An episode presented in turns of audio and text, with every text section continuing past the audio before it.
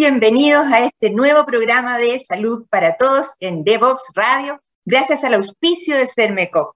Hoy vamos a tener un tema que es muy desconocido para muchas personas, que son las inmunodeficiencias primarias.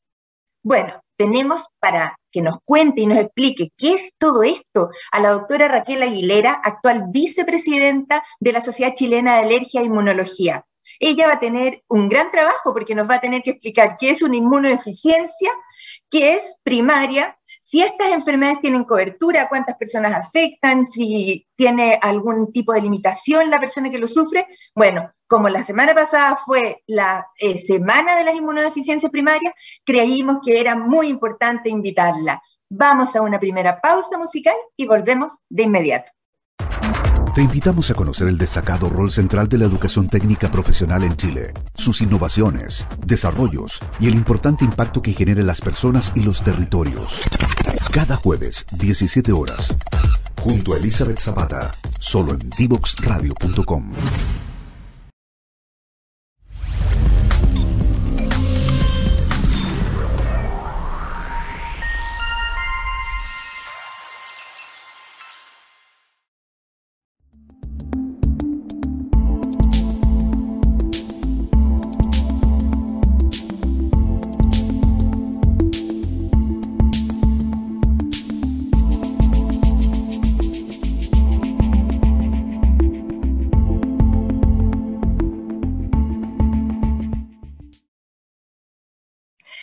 ya estamos de lleno para nuestra conversación hoy sobre este tema complejo que son las inmunodeficiencias primarias. ¿Cómo estás, querida doctora Raquel Aguilera? Bienvenida. Hola, mucho gusto, muchas gracias por la invitación. Un gusto conversar contigo, Carolina.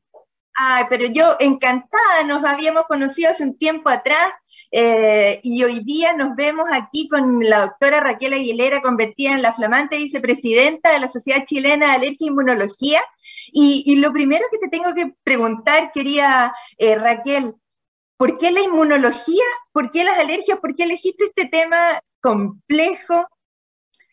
Eh, mira, es una buena pregunta porque en, pregrado yo estudié en la Chile, no era mucho lo que, no había un ramo de inmunología como existe ahora en medicina, pero siempre me gustaron las alergias, yo soy alérgica, entonces como que ahí uno siempre tiene una sensibilidad y la verdad es que después de salir de la universidad eh, me gustaba también la investigación y ahí entré a un magíster eh, en inmunología como que me tincó en la Chile. Y ahí me enamoré de la inmunología por, por, por la especificidad, por, la, por, esa como cosa como tan como, eh, como específica y como tan así como ordenado. Y que finalmente si uno se dedica a eso no, no es tan difícil en verdad. Pero es increíble porque ustedes están contribuyendo al conocimiento de la, de la, materia, porque los broncopulmonares ya tenemos hace mucho rato como carrete, ahí hay investigación sobre eso, pero ustedes están descubriendo mecanismos de acción, moléculas. Eh, eh, eh, es una cosa bien interesante esto de la inmunología.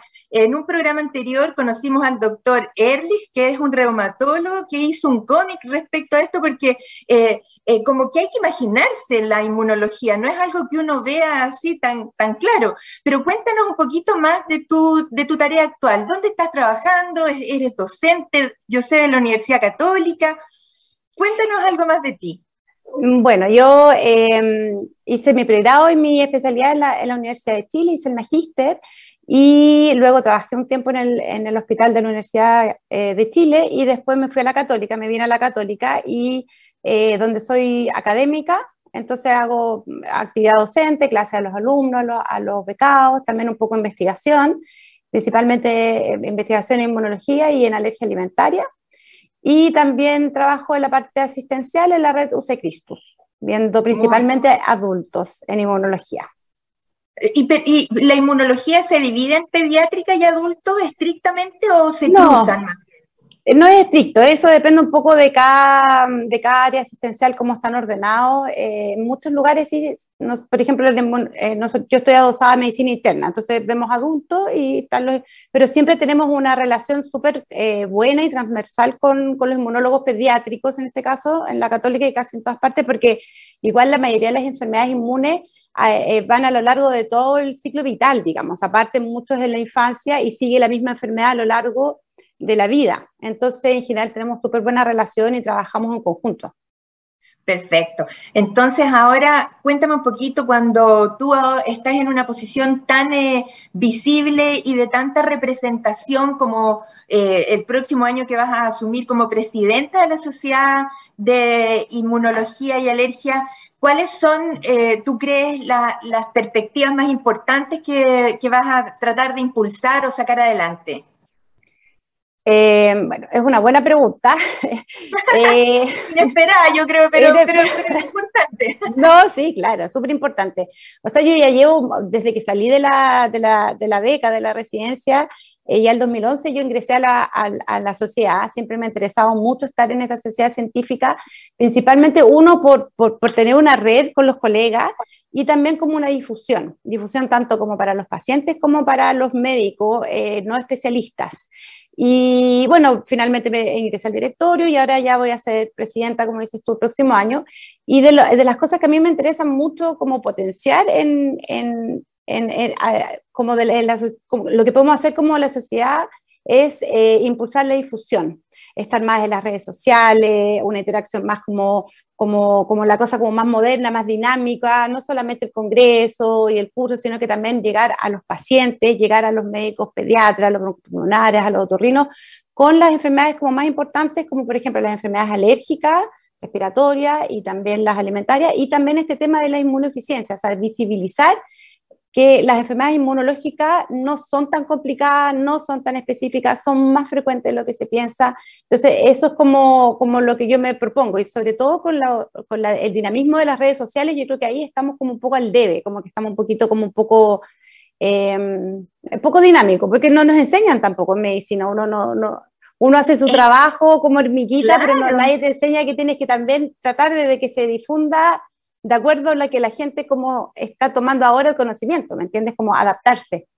Es, al revés, Linda, yo salí el año 88 de la escuela de medicina y a uno le grababan en, a fuego el que no tenía que como que hablar ni con la prensa, ni salir en un titular de un diario, ni hablar por redes sociales que ni existían en ese tiempo, para que, para que el conocimiento fuera súper puro y uno se nutriera de la publicación del Nature, del Lancet, del New England y, y no leyera ni una otra cosa. Resulta que ahora nos damos cuenta que la difusión del conocimiento médico bueno, adecuado, oportuno, ha sido por redes sociales y ha sido, ¿cierto?, todo este conocimiento maravilloso que, nos permitió luchar contra el COVID, por ejemplo, es porque esas mismas redes de, conocimiento austero, serio, se abrieron a, a, la libre disponibilidad y al público y uno, y tú como, como representante de tu sociedad, también vas a tener que interactuar, ¿cierto?,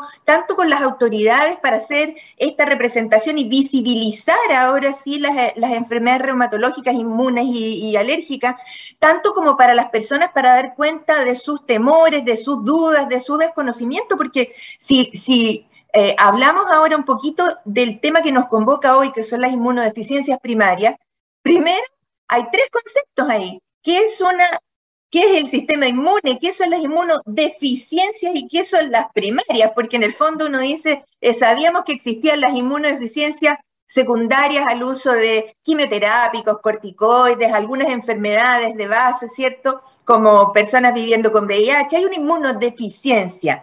Pero ¿qué es esto de las inmunodeficiencias primarias que son 450 enfermedades todas puestas en un mismo, en un mismo un mismo saco. Y cuéntanos un poquito de eso, porque de eso es que hoy queremos conversar contigo como experta.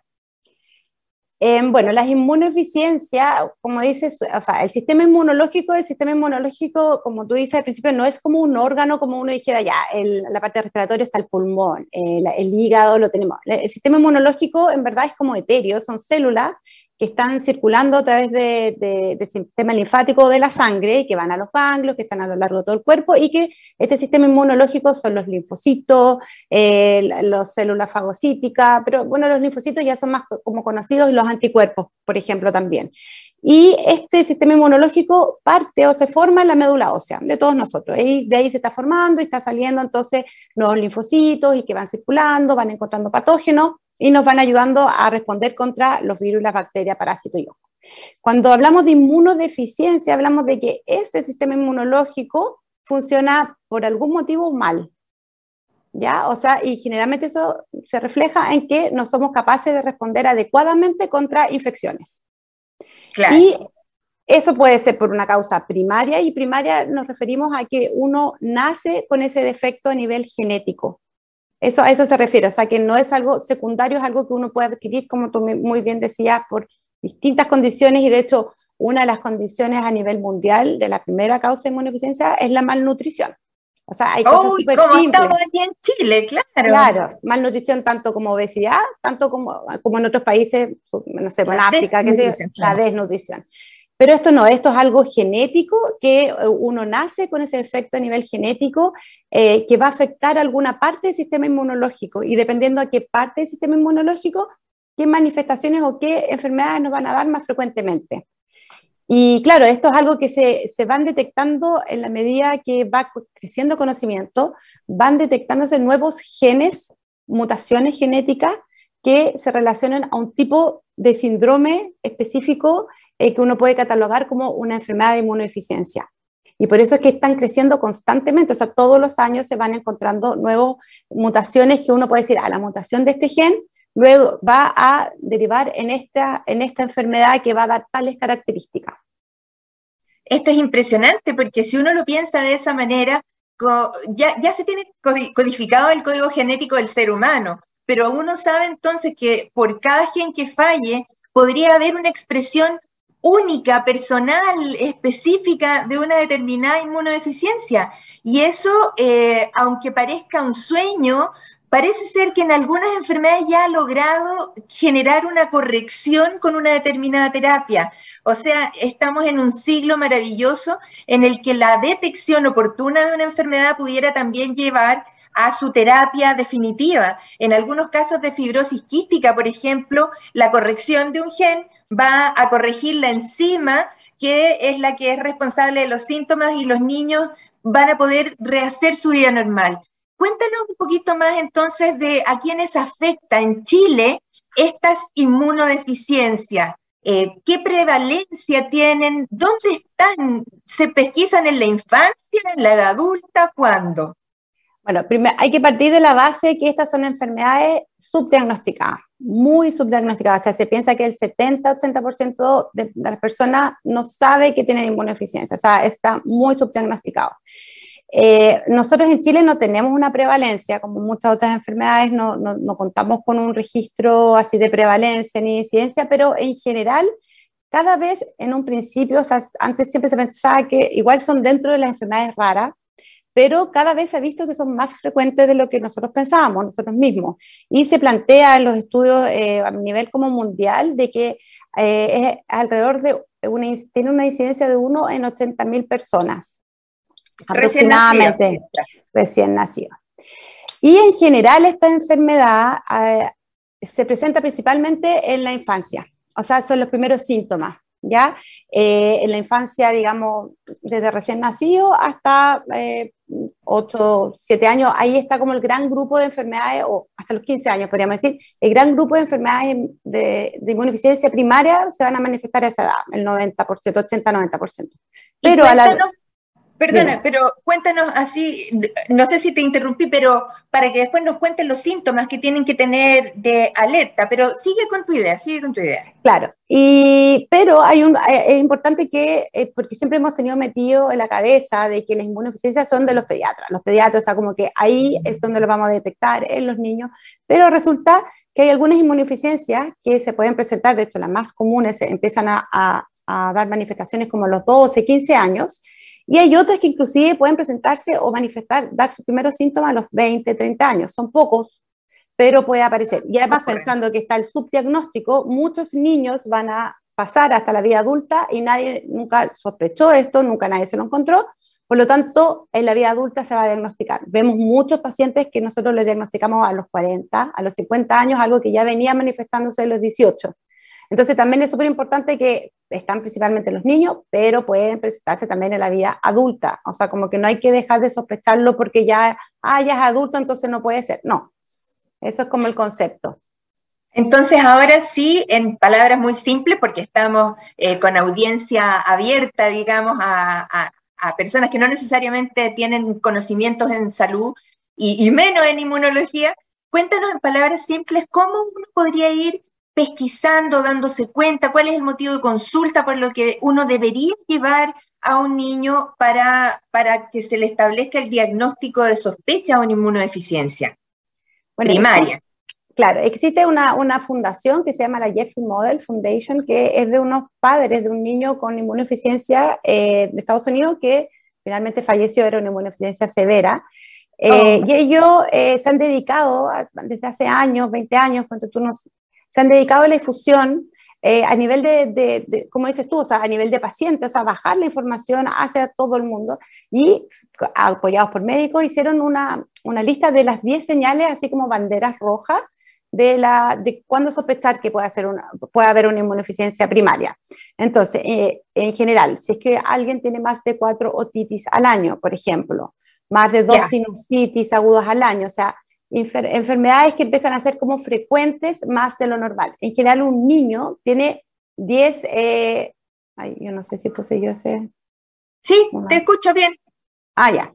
Em, eh, perdón, el, eh, íbamos en cuatro titis al año, ah, dos, sí, sinusitis. Claro, en general lo que quiere decir, claro, por ejemplo, un niño que está en edad preescolar, escolar, tiene alrededor de 10 infecciones respiratorias al año normal, más de 10 infecciones al año en edad escolar, por ejemplo. Más de infecciones dos inflamaciones. No, infecciones, viral, un resfriado, faringitis, o sea, vemos, por ejemplo, ahora, bueno, este año probablemente van a, vamos, van a ser más de 10. Claro. Em, eh, que haya, haya, tenido que tratarse con antibióticos endovenosos para poder tratar el, el, el, cuadro que normalmente necesita solamente tratamiento oral, eh, que haya tenido que estar hospitalizado o que tenga abscesos recurrentes tanto en la piel como en algún órgano, por ejemplo, algún absceso hepático en el pulmón. Em, otra, otra, otra, otra, o sea, otra antecedente súper importante es la, el familiar. Porque como es una enfermedad que, se, que está a nivel de los genes, hay un componente hereditario. Entonces es súper importante ir a preguntar si es que hay alguien en la familia, algún tío, algún primo, alguien en la familia que pudiera tener alguna alteración del sistema inmunológico, porque eso es, una, es un factor súper importante que hay que ir a buscar, sobre todo en las mamás que van a tener hijos o que hayan tenido, por ejemplo, guaguitas que hayan fallecido a los seis meses de edad y que nunca se supo por qué. Entonces, ahí uno tiene que sospechar, no habrá sido que se por ejemplo, se pusieron la vacuna BCG y tuvo una BCG diseminada, algo como, y que quedó catalogado como que falleció por alguna causa que no se sepa. Esos son como antecedentes que uno tiene que ir a, preguntar dirigidamente. Em, y eso principalmente como que la, esas son como las infecciones eh, principales, o que haya tenido septicemia, más de dos septicemias como graves, que haya tenido que estar hospitalizado sin que, obviamente, descartando alguna otra causa de base que, haya, que haga pensar que tenga una inmunodeficiencia secundaria, digamos. O sea que esto sería hasta por informática posible de hacer la detección en el país cuando un niñito se hospitaliza eh, más de una vez en, su primer año de vida, hasta los 15 años, uno, un informático puede cruzar esa información. así que dile al tiro al Ministerio de Salud que se pongan a pensar en, esos algoritmos de pensamiento. Claro, porque si tú me dices, tú me dices eh, que, haya estado hospitalizado, que haya usado antibióticos endovenosos, eso eso es fácil en este momento de seguir, de pesquisar. Lo, terrible es eh, normalizar esta conducta así como, bueno, se, enferma, lo llevo, lo hospitalizan, lo dan de alta, lo vuelvo a llevar y, a, nadie se le ocurre que esto puede ser algo mucho más, mucho más permanente y más severo. Y, aquí también me surge una duda que puede ser que no tenga, eh, que no tenga su origen en la inmunología. Pero fíjate, querida Raquel, que estamos viviendo en una sociedad que es monoparental muchas veces solo con la madre a veces el padre se desprende por completo de la, del contacto con el hijo, con suerte le manda como la, la pensión y así no podemos hacer seguimiento de ni trazabilidad de las enfermedades que aquejan a ese otro lado de la familia. Así es que yo con eso ahí, ahí pienso que hay que mantener algún grado de buenas relaciones cordiales con, con los padres de los niños porque, porque cosas como estas son muy importantes como antecedentes familiares. Así es que es muy, es muy importante eso. Eh, lo otro que me, me, sorprendió también es que existe todavía la posibilidad de que alguien haga una BCG y ahora le vamos a explicar al tiro lo que significa esto a las personas. En Chile, al nacer, a todo el mundo le colocan una vacuna que se llama BCG, ¿cierto? Y que lo que hace es hacer una pequeña tuberculosis en el, en, en, el hombro, pero controlada. ¿Eso sigue siendo así eh, pese al riesgo? Eh, claro, lo que pasa es que finalmente eh, el riesgo versus eh, detectar un, paciente, o sea, porque finalmente tú lo que estás previniendo con la, la vacuna BCG es, la meningitis. Claro. Entonces, finalmente, pero, em, pero claro, lo que está este riesgo y de hecho ahora que han ido aumentando, vemos que la incidencia es mayor, siempre se, está esta, esta, esta como vale la pena o no pero lo que están haciendo, la herramienta que nosotros tenemos es que existe un screening neonatal, porque finalmente el paciente que se va a complicar con una vacuna, una vacuna de virus vivo, como la BCG, van a ser los pacientes que tengan las inmunodeficiencias más severas, que son la minoría, pero que se presentan en el primer periodo de, lactante. Y existen eh, técnicas de laboratorio eh, de screening neonatal en la cual uno le puede tomar, igual que como el screening del, hipotiroidismo, o sea, con una gota, tú puedes detectar alteraciones a nivel del linfocito T o del linfocito B que te van a hacer, hacer una alarma y a ese paciente entonces tú le puedes detectar tempranamente la inmunodeficiencia severa y no vacunarlo. Eso es lo ideal y lo que se está haciendo en algunos países porque claro, la vacuna PSG en Europa ya no se coloca, en Estados Unidos no, ellos no tienen este problema, a pesar de que ellos tienen este, este screening. Pero por ejemplo, Brasil, que es, una, es un, un, ejemplo parecido a nosotros, que también pone la vacuna BCG, ellos ya tienen instaurado este mecanismo de screening neonatal. Entonces, bueno, eh, toma aire, toma aire Raquel, porque ahora vamos, vamos a ir a la segunda pausa musical y seguimos conversando con la doctora Raquel Aguilera aquí entusiasmados con las inmunodeficiencias primarias. Divoxradio.com Codiseñando el futuro.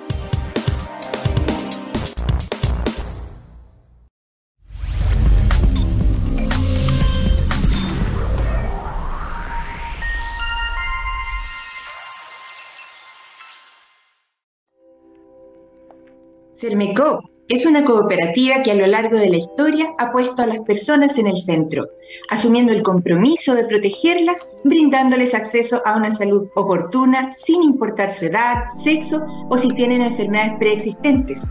Nadie debe ser excluido. Hoy queremos que conozcas Vive Sermecop, un programa de descuentos y beneficios en salud donde podrás acceder a atenciones con especialistas, exámenes, telemedicina ilimitada, sin costo para ti y mucho más. Ingresa a vivesermecop.cl, utiliza el código Vive Mujer y recibe un 20% de descuento. No dejes pasar esta oportunidad.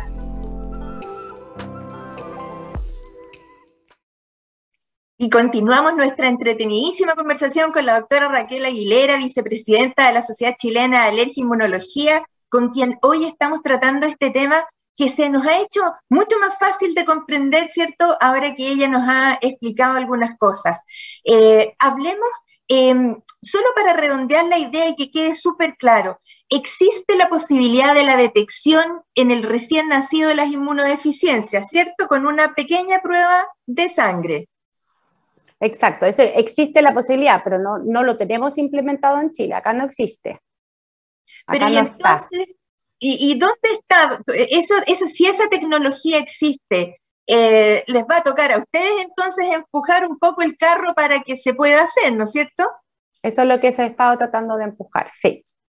Claro, porque si no tenemos registro de las inmunodeficiencias en nuestro país y no tenemos la forma de detección, entonces lo que vamos a, estar es exponiendo a nuestros recién nacidos, nuestros lactantes y niños a que sufran estas enfermedades que tú recién nos comentaste, más otitis, más faringitis, más neumonías, más abscesos, pero, pero existe en este momento la ley Ricarte Soto que garantiza algún tipo de tratamiento, por lo tanto, algo, algún número ya se tiene que manejar en nuestro país las instituciones de salud. Cuéntanos un poquito qué, qué, es lo que abarca eh, la ley Ricarte Soto cuando hay un diagnóstico ya establecido en el niño. Eh, sí, bueno, una cosa pequeñita con respecto a, lo, de la ley Ricardo Soto y esto de estar empujando las eh, a nivel del sistema público, aquí es fundamental la sociedad de, pacientes finalmente, o sea, ellos apoyados por nosotros, eh, por los médicos y por, por, la sociedad científica, pero finalmente son los pacientes, no sé, yo creo, o sea, eso pasa en todas las patologías, los que tienen ese ímpetu y que finalmente ellos lograron eh, que entrara finalmente a la ley Ricardo Soto del tratamiento de estas enfermedades y lo que cubre la ley Ricardo Soto es el tratamiento con inmunoglobulina mensual, que es un tratamiento que es de alto costo y que eh, los pacientes que tienen un diagnóstico eh, confirmado tienen para toda la vida garantizado el tratamiento con gamma globulina. Adultos, niños, la, vida entera, perfecto. La vida entera me llama igual la atención de que haya un tratamiento para una diversidad tan grande de enfermedades. ¿Cómo, cómo, le puede chuntar, cómo le puede pegar tan, tan bien a, una diversidad de, presentaciones clínicas?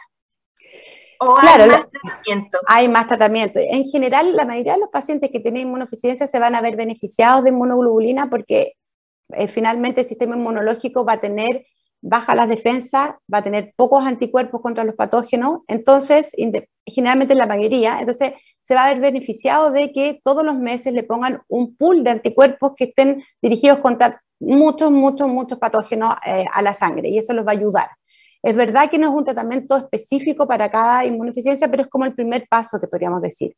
El otro tratamiento, que afortunadamente es para, la, para un pequeño porcentaje de pacientes que tienen inmunodeficiencia severas, eh, que son estas que se detectan en, la primera, en los primeros meses de vida y que podrían ser detectados con el screening neonatal, es el trasplante con médula ósea. Ese tratamiento eh, a nivel eh, del sistema público de salud está garantizado porque es porque es, parte se, hace en los hospitales, pero eso no está dentro de la ley Ricardo Soto como, como, como parte de la canasta, digamos.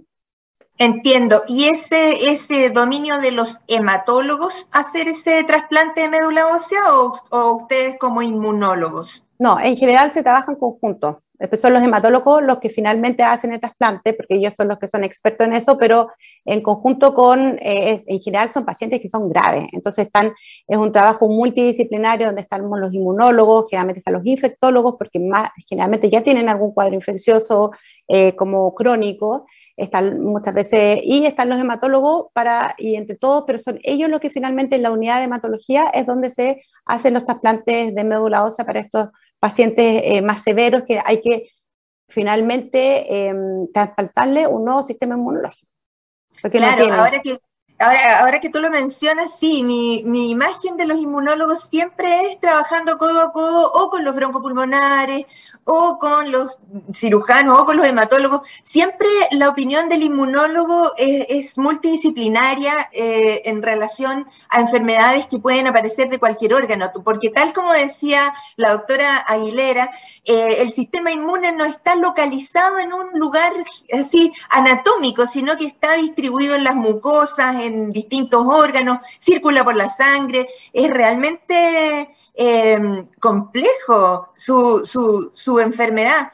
Eh, y cuéntame entonces, em, esto mencionaste tú que las asociaciones de pacientes tienen voz, tienen peso. Eh, claro, esto es bien interesante porque hay que entender que, por ejemplo, a la industria farmacéutica no se le permite eh, fomentar las asociaciones de pacientes para que no haya conflicto de interés, pero los pacientes tienen todo el derecho del mundo a asociarse entre ellos ¿cierto? Para exigir un determinado tratamiento al, al, servicio público o a la ISAPRE o como sea que vayamos a quedar de aquí para adelante en, en el sistema de salud, pero tienen derecho a que su vida sea respetada y que se mantengan las terapias que sean útiles. Entonces, eh, ¿existen asociaciones de pacientes de inmunodeficiencias primarias? Existen, existen eh, asociaciones de pacientes con inmunodeficiencia primaria y que fueron los que, como digo yo, que, impulsaron este, este tema de, la ley Ricardo Soto para la gama globulina. Em, sí.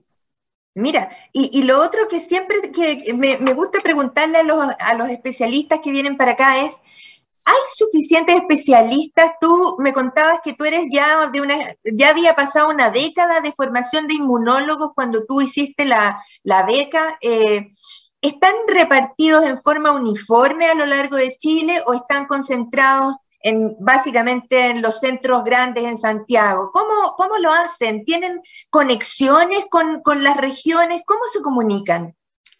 Eh, bueno, eh, como muchas especialidades hay un déficit, hay un déficit importante en monólogos porque al día de hoy solamente hay un centro formador, eh, hay dos, perdón, hay dos centros formadores, está la, la Universidad de Chile, donde se forman adultos, y también en la Universidad Católica, donde es una subespecialidad de pediatría.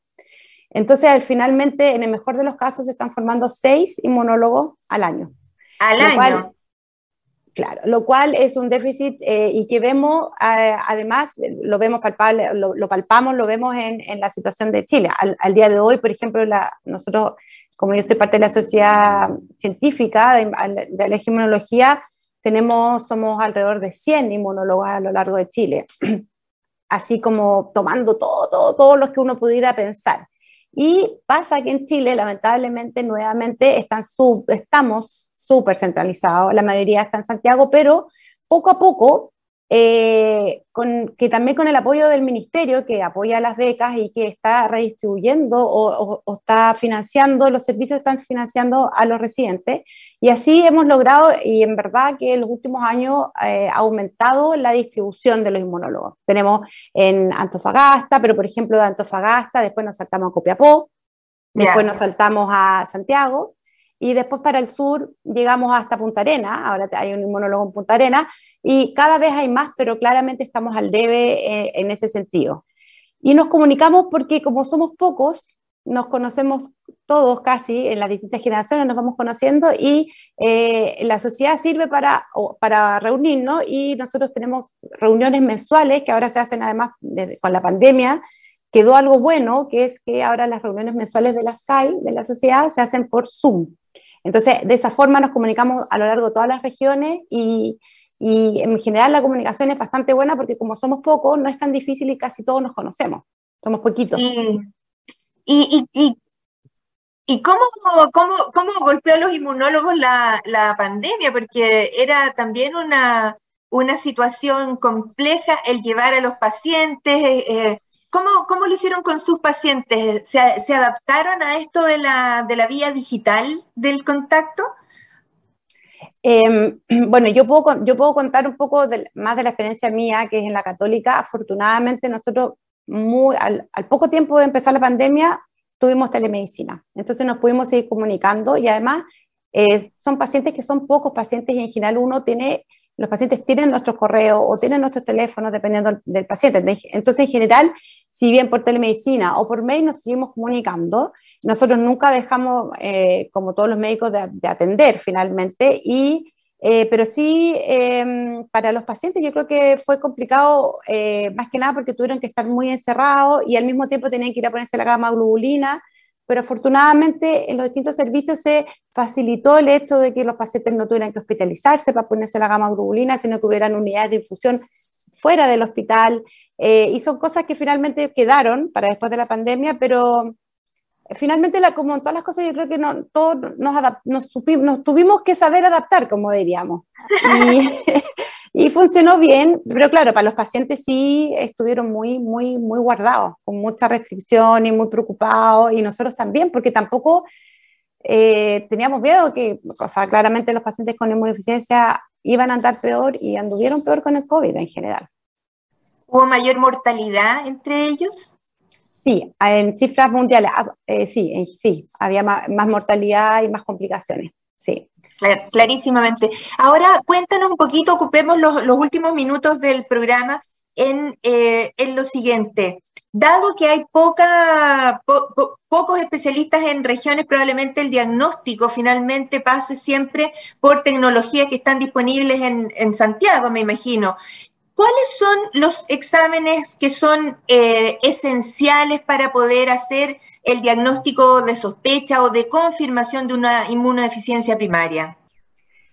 Mira, para la sospecha uno cuenta con exámenes que están a lo largo de todo Chile. Un hemograma. Un hemograma porque estos generalmente son pacientes que van a ser pacientes crónicos, que uno va a poder pesquisar una anemia o pacientes que estén como bajo peso, que crecen mal. Y ahí en el hemograma vamos a poder fijarnos los glóbulos blancos, que van a estar disminuidos en, número, y vamos a poder ver los distintos tipos de glóbulos blancos, linfocitos, y ahí podemos ver esa disminución. Con un hemograma de entrada uno ya puede hacer una sospecha. Y luego... Entonces, entonces ahí es muy importante el contacto que ustedes como especialistas tengan con los médicos generales o los médicos generales de zona, los médicos que atienden el, en, cualquier parte, porque la información para ellos va a ser esencial para, que al tener acceso a este examen muy, muy difundido que es el hemograma, puedan hacer ya una sospecha. Exacto, exacto, sí, sí, por eso yo, creo que es una de las de los roles de la sociedad científica que yo quiero como impulsar, como llegar, como ir a bajar la información también a los médicos no especialistas. Y luego un recuento de inmunoglobulina, la mayoría, eh, la mayoría de, la, de las inmunodeficiencias eh, tienen déficit de, inmunoglobulina, IgG, IgM, IgA. Y un recuento de inmunoglobulina en general está casi en todos los en nivel terciario de, salud. Ahí tú te puedes tú puedes hacer un diagnóstico sindromático o como, como preconfirmatorio, pero claro, para, para, el diagnóstico preciso es necesario eh, eh, hacer un estudio genético Em, o, un estudio de molecular para ver si está presente o no está presente el receptor, qué sé yo, y eso se hacen en, en Santiago, también hay algunos que se pueden hacer en Concepción, se pueden hacer en, ciudades grandes, se hacen, se puede, porque bueno, el estudio genético se manda a Estados Unidos, en verdad, se toma la muestra nomás. Se, toma la muestra aquí y se manda siempre a Estados Unidos para, para hacer ese perfil genético, ¿cierto?, de, de la enfermedad. Ya. Y eso en Chile es de manejo estrictamente del especialista, por eso es importante que existan estas redes de, comunicación. Exacto. Y, acceso a, entonces, acceso al diagnóstico, tú dirías que se tiene, que, es más bien el, acceso al conocimiento el que, el que a veces falta, ¿no? Sí, yo creo que lo que, lo que más falta o donde más tenemos que reforzar es en la sospecha, en la sospecha, en la sospecha clínica de sospechar la inmunodeficiencia. Pedir los exámenes son para llegar finalmente a un diagnóstico, pero finalmente muchos de estos diagnósticos no vamos a tener un tratamiento específico más que le vamos, vamos a ponerle el nombre, vamos a imaginarnos qué puede pasarle, ponerlo en el escenario y darle gamma globulina. Finalmente acá lo más importante es la sospecha clínica la sospecha clínica. Y cuando tú nos contaste en el bloque anterior cuáles eran las banderas rojas o los signos de alerta, me quedó dando vuelta una pregunta. Un niño no necesariamente tiene que tener todas esas eh, eh, cuadros de infecciones, sino que es una u otra o la otra. O sea, si tiene más de cuatro sinusitis, me dijiste tú, o más de dos otitis al año, si ha tenido tratamiento endovenoso, si ha tenido un familiar, ¿cierto?, con alguna inmunodeficiencia, eh, esas alarmas no necesitan estar todas juntas para generar la sospecha, puede ser una de esas o la otra. Claro, es con una de esas banderas rojas eh, ya es, para que tú pienses en una inmunodeficiencia y le pides exámenes eh, de entrada, los, los, que conversamos, y lo derives a un especialista en la medida que tenga las posibilidades. ¿Y cómo es la vida de una persona una vez que ya hiciste el, el, patient journey, hiciste el recorrido del paciente, la sospecha fue correcta, el diagnóstico fue oportuno, implementaste la ley Ricardo Soto? ¿Qué le, ¿Qué le, espera? ¿Cómo es la evolución de ese paciente en su vida? ¿Qué, ¿Qué le puede pasar? ¿Hay leves, moderados y severos? Claro. Hay leves, moderados y severos. Afortunadamente la mayoría son leves. O sea, no sé si es leve, pero claro, no son tan severas. Que son los pacientes que en general eh, que tienen la inmunodeficiencia como un variable, que, que, tienen un déficit de anticuerpo, y ellos se ven muy beneficiados con la gamma globulina endovenosa, y en general esos pacientes son pacientes crónicos, en el sentido que tienen que ponerse una vez al mes la gamma globulina, pero en general tienen una súper buena calidad de vida, sobrevida, andan bien esos pacientes. Em, pero claro, con esa restricción que, que, claro, que tienen que estar siempre colocándose la gamma globulina. Pero en general, esos pacientes, si se la colocan de pequeño, no van a tener secuela y van a tener una vida, eh, en general, no va a ser esa su, no van a, su principal causa de mortalidad. Si estos pacientes en general tienen uno siempre tiene que estar controlándolo porque tienen más eh, riesgo de hacer cáncer, porque igual el sistema inmune también nos protege a nosotros mismos de nuestras propias células tumorales, las va eliminando. Entonces, se ha visto que los pacientes, o sea, se sabe que los pacientes con inmunodeficiencia tienen más tumores, entonces hay que estar chequeando esto también. Y bueno, los más severos, eh, esos, esos eh, afortunadamente son los menos, eh, pero esos pacientes sí tienen, son enfermedades, son pacientes crónicos más severos que sí, lamentablemente tienen, sobre todo de, pequeños, están hospitalizados muchos meses de su vida, eh, tomando antibióticos, no, no, teniendo un desarrollo postestatural y eh, no, no, yendo al colegio en forma normal, lamentablemente sí, en esos pacientes no tienen un tan buen, o sea, tratamos de hacer lo mejor posible, pero sí son pacientes como crónicos severos, digamos. Claro, y ahí tenemos que también dar una alerta, pero los pediatras lo saben, que no se pueden vacunar con virus vivos ni atenuados, sino que tiene que ser con otras tecnologías que no pongan en riesgo, ¿cierto?, la, vida. Mira, querida Raquel, ocupa los últimos 30 segundos que tenemos de conversación para darnos algún mensaje que tú quieras de, sobre, sobre lo que tú quieras. No, bueno, lo que pasa es como estamos en la semana, terminando la semana de la inmunodeficiencia primaria, eh, yo los invito a, seguir las redes sociales de la, de la, sociedad, de las distintas sociedades de inmunología y a, sospechar esta enfermedad. Tampoco se trata de que todo el mundo tenga inmunodeficiencia, probablemente no la van a tener, pero sí estar atentos y consultar al médico y preguntar si es que uno tiene sospecha, le, le llamó la atención algo que escuchó de algún familiar del mismo y para que las podamos detectar. Eso principalmente sería mi mensaje. Te agradezco, te agradezco tanto estos minutos. Muchísimas gracias, querida Raquel. Seguro que vas a tener una vicepresidencia brillante y después una presidencia estupenda. Ahí estaremos para ir siguiéndote, ¿cierto? Para levantar otros temas de interés, eh, tal como tú dijiste, la alergia alimentaria. Estamos en un mundo súper contaminado, lleno de microplásticos, que, que también eso incide en estas otras enfermedades. Querida Raquel, te despido, un abrazo, muchísimas gracias por haber estado con nosotros hoy aquí y con nuestros auditores nos vamos a la tercera pausa para volver a cerrar este lindo programa. No te quedes fuera. Conversaciones de futuro para Latinoamérica. Latinoamérica. Cada martes y jueves a las 9 de la mañana en LATAM 2050 con Ángel Morales. Somos divoxradio.com.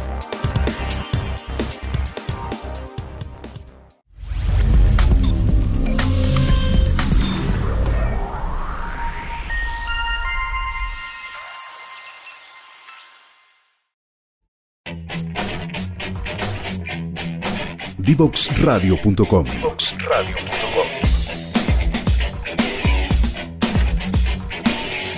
Conversaciones que simplifican lo complejo.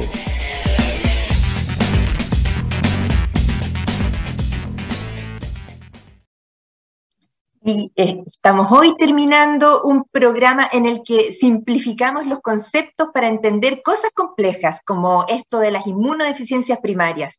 Y cada día nos sorprendemos existiendo tantas redes sociales, así como tenemos aquí en Devox Radio, tenemos Twitter, Instagram, Facebook, todas las redes sociales que ustedes pueden ver ahí en el generador de caracteres, pueden comunicarse con nosotros por todas ellas. Eh, así uno piensa, ¿cómo no tenemos cifras de las inmunodeficiencias? Entonces, ¿cómo vamos a saber a cuántos pacientes tenemos que tratar y, está en, la ley Ricardo Soto, entonces hay un desembolso económico importante en el tratamiento, pero resulta que si el diagnóstico no es oportuno, entonces la calidad de vida de estas personas se afecta. Esta, este espacio de reflexión que tenemos en este programa es justamente para eso, para demostrar que hay que darle un pensamiento a la salud para que sea para todos. Nos vemos en el próximo programa.